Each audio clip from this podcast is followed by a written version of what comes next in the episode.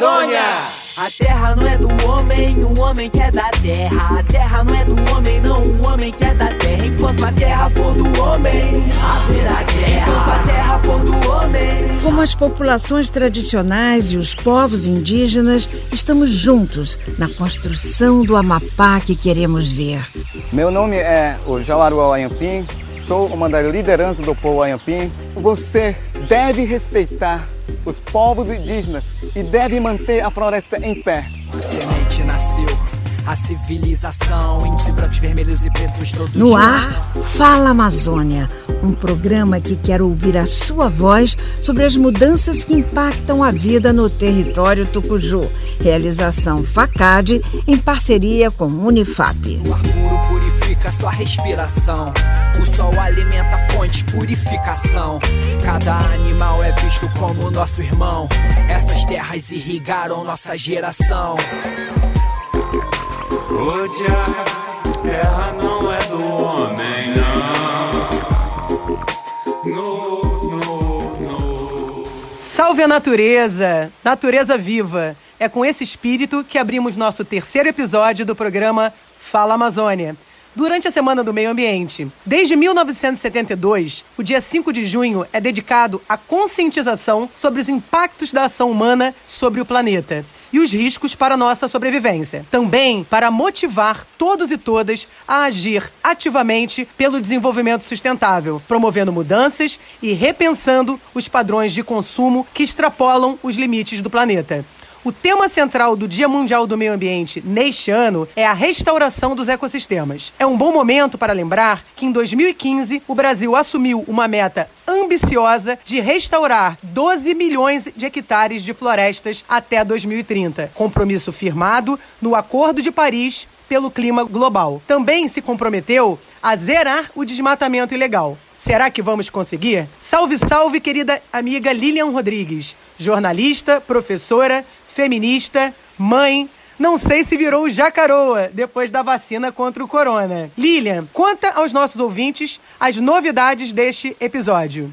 Salve, salve, Ana! Olá, os ouvintes do Fala Amazônia! Sou Lilian Rodrigues, junto com Ana Euler, minha queridíssima amiga. Pois eu fui vacinada ontem, tomei a AstraZeneca, estou me sentindo muito bem, sem efeitos colaterais, só uma dorzinha aqui localizada no braço, bem na furada da agulha. Muito agradecida por tomar a primeira dose, iniciar minha imunidade.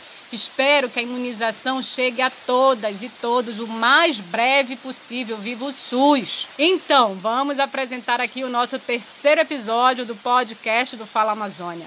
Nesta semana e mês do meio ambiente, a Secretaria Municipal de Macapá está com uma programação para todo o mês de junho. É o Junho Verde 2021. Além da programação de lives, tem também distribuição de mudas. Olha lá no site sema.portal.ap.gov.br. No dia 8, foi o Dia dos Oceanos e nossos recursos hídricos precisam ser preservados sem poluição.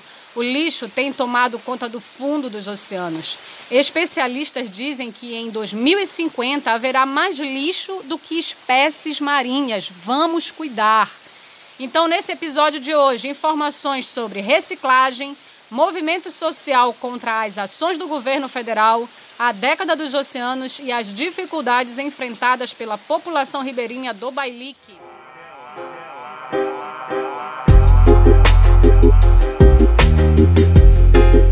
E vamos agora de giro de notícias. Bia Mello e Marta Sofia. Lideranças indígenas criam o Parla Índio Brasil, um parlamento aberto para atender aos interesses de 305 povos indígenas do país. O presidente do Parla Índio é o cacique Raoni e a coordenação executiva está com o cacique Almir, dois grandes representantes reconhecidos no mundo todo pela causa da preservação ambiental. Fim da pororoca e fenômeno das terras caídas serão debatidos na Câmara dos Deputados. A audiência foi solicitada pelo deputado Camilo Capiberibe. A audiência ainda será marcada e contará com representantes como ANEL, Eletronorte e IEPA.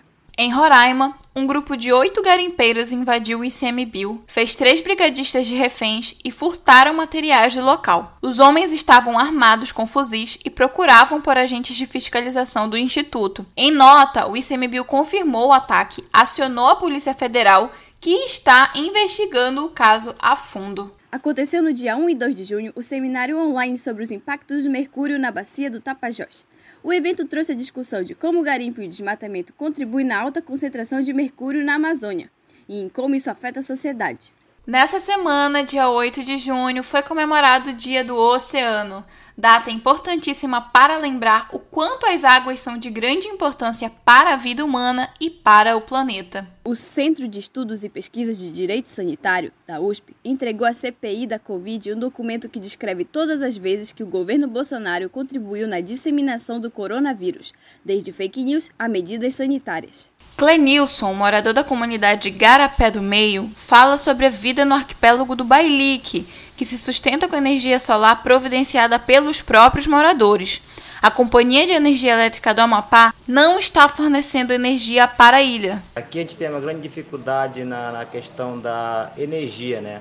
Aí a energia que a gente mais usa aqui no arquipélago do Bailique é a energia solar. Tem as suas vantagens também em relação às demais energias, que é uma energia limpa, né? E aí, através dessa energia, a gente consegue ter energia o dia todo, que a gente consegue se comunicar através da internet praticamente 24 horas com todo com o país todo, até com o mundo quando se precisa. E aí, se for de depender realmente da energia da, da companhia daqui do estado, a gente praticamente fica sem energia o, o mês todo. Edivaldo Rocha, pescador, também morador da colônia de pesca, apela ao poder político, pois a fábrica de gelo não funciona há mais de um ano por falta de energia. Falta gelo, falta emprego, falta camarão, falta armazenar açaí, tudo porque falta energia. Ultimamente estou aqui na sede da colônia de pescadores, é 5 do Bailique, da colônia, né, onde antigamente funcionava a fábrica de gelo. E hoje ela se encontra um ano e dois, e dois meses parada por falta de energia. Falta de energia e as erosões da terra, terra caída. Eu quero fazer um apelo às autoridades que, por favor, nos ajude, ouça a nossa reivindicação, porque aqui nós estamos aqui sem auxílio. Nenhuma autoridade, parte governamental como municipal, nenhum vai nos ajudar. A, a autoridade federal, que também nos ajude, ouça a nossa reivindicação, por favor.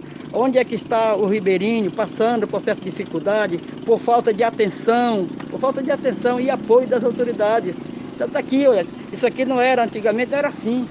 Tinha mais de 50 metros de terra, a terra caiu e não são culpados, mas que abra o olho, veja a nossa situação, a energia não temos, terra caída, falta de gelo de energia na nossa fábrica aqui, nós não temos para onde apelar. E essa fábrica aqui deixou de gerar em torno de 200 empregos temos aqui a nossa flora maravilhosa.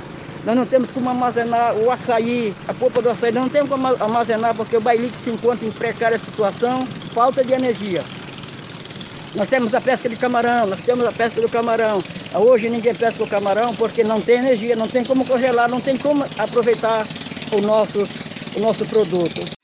Fala Amazônia, um programa que está em sintonia com as vozes da mudança na vida e no território tucuju.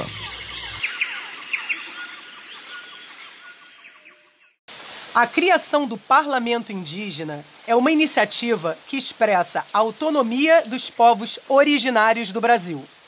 Na década de 80, período da redemocratização, seringueiros indígenas se uniram na Aliança dos Povos da Floresta na luta pela demarcação de seus territórios. A união é a melhor estratégia para combater a herança colonialista que ainda persiste em nossa sociedade, cujo método histórico sempre foi dividir para governar. Outras iniciativas importantes de serem lembradas são a Frente Parlamentar Mista em Defesa dos Direitos dos Povos Indígenas, criada em 2019 e liderada pela nossa primeira deputada federal indígena, Joênia Wapichana, da Rede Sustentabilidade de Roraima, com o objetivo de propor ações e políticas em prol das populações indígenas. É uma associação suprapartidária composta por deputados federais e senadores da República, que tem como coordenadora a deputada. Joênia também faz parte de uma frente indígena latino-americana, formada por mulheres eleitas na Bolívia, no México, no Panamá, na Guatemala, no Equador, em Honduras e no Peru. A Constituinte chilena, de forma inédita, reservou 17 cadeiras das 155 para a representação de 10 povos indígenas. As mulheres também serão metade das eleitas em uma convenção constitucional única na história do Chile. Conquista dos movimentos que tomaram as ruas exigindo mudanças.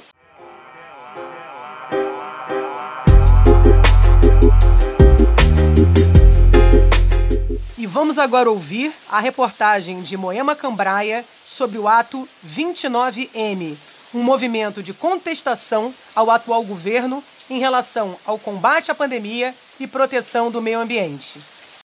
No último dia 29, ocorreu o ato 29M, em protesto às recentes decisões do presidente Jair Bolsonaro. A população foi às ruas lutar contra os cortes na educação federal e o descaso com a saúde pública na pandemia. No Amapá, o ato aconteceu em Macapá sob todas as medidas sanitárias para o momento. A estudante Janaína Correia esteve no evento e relata sua indignação. Aqui na Unifap, que é um corte pequeno, a gente vai ter mais de 600 mil reais de corte. E só a segurança daquele passeio do Bolsonaro lá de moto, a segurança dele custou 450 mil. Ou seja, existe dinheiro para ser gasto, mas ele não é direcionado à educação, ele é retirado, né? exatamente. Então isso revolta, porque as universidades correm o risco de fechar as portas. Já pensou quantas pessoas vão perder a oportunidade de ter uma educação superior de qualidade e pública? Recentemente começou a ser divulgada uma nova manifestação, o 19J Fora Bolsonaro, que ocorrerá em todo o país dia 19 deste mês. Além do descaso com a educação, existe a negligência do governo com o meio ambiente. Os dias 10 e 11 de agosto de 2019 ficaram marcados por uma série de queimadas criminosas no estado do Pará. O caso ficou conhecido por Dia do Fogo. 207 propriedades foram desmatadas e a Polícia Federal achou indícios de ter sido proposital. Somente 5% dos fazendeiros foram responsabilizados com multas ambientais. A ecóloga e gestora ambiental Verena Almeida expõe a problemática que estes descuidos trarão a longo prazo. Se a gente pensar na Amazônia como um corpo humano, e se esse corpo humano ele está se deslocando dentro de carro, e aí sofre um acidente, né? O acidente, no caso, seria esse governo. É, esse corpo humano, ele vai sofrer um impacto ali, então vai ter cortes, pode ter fraturas, pode ter traumas, né? E aí a recuperação não vai ter as mesmas funções nervosas, neurológicas, a mesma resposta que teria um corpo sadio e saudável. E com a Amazônia a mesma coisa. Se a gente desmata, se a gente degrada, a gente acaba com uma série de funções ecológicas né, dos ecossistemas que mesmo depois com uma restauração, com reflorestamento, não vai ser mais a mesma.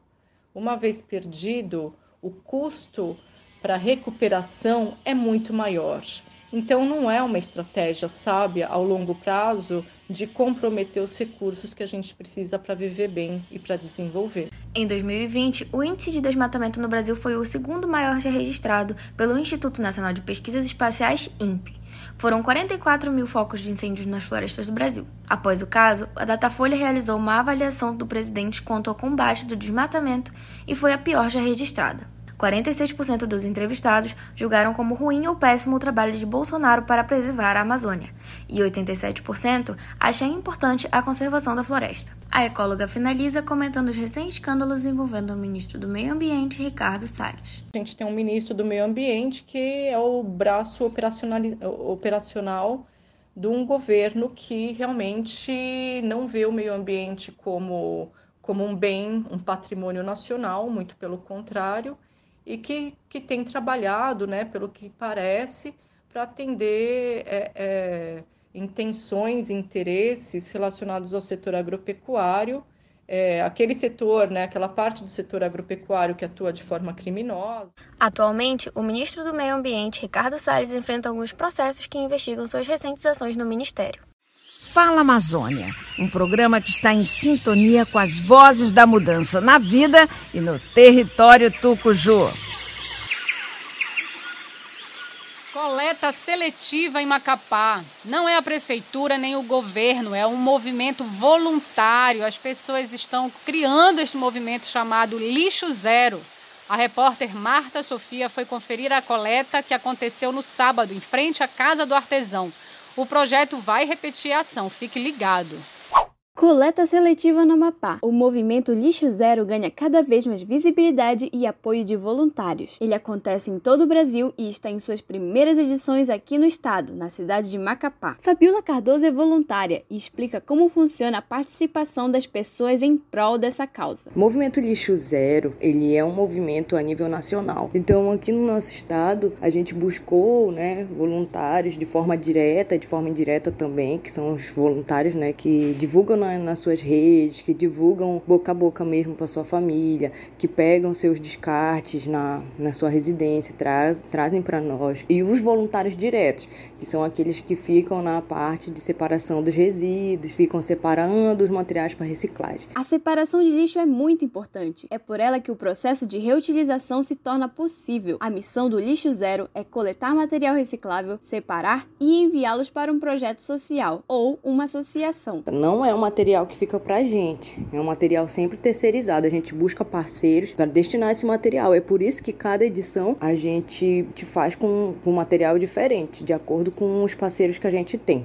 Por exemplo, as garrafas PET são destinadas a fábricas de vassouras que trabalham com esse material. Os potes, nessa última ação, a gente destinou os vidros escuros para os artesãos, com parceria à Secretaria do Empreendedorismo, a SET. No Amapá, não é feita a coleta seletiva. Os lixos vão parar em aterros sanitários. O lixo zero é uma boa mudança e uma boa alternativa para um estado que não adota medidas sustentáveis. Nunca é demais, nunca é demais. Às vezes a pessoa tem esse pensamento de que ela quer fazer a diferença, mas não sabe por onde começar. Eu acho que essa é uma dúvida de muitas pessoas. Assim, poxa, eu queria fazer algo, eu queria ter uma responsabilidade social em, em relação voltada às questões ambientais, mas não sabe por onde começar. Então eu acho que esse é um, um passo. Muita gente acha que é pouco, mas o se a gente parar de fazer o pouco, vai fazer diferença, com certeza. E você, ficou interessado e quer ajudar na causa? Siga os perfis do Lixo Zero AP nas redes sociais. Instagram, arroba lixozero.ap, Facebook, Lixo Zero Amapá.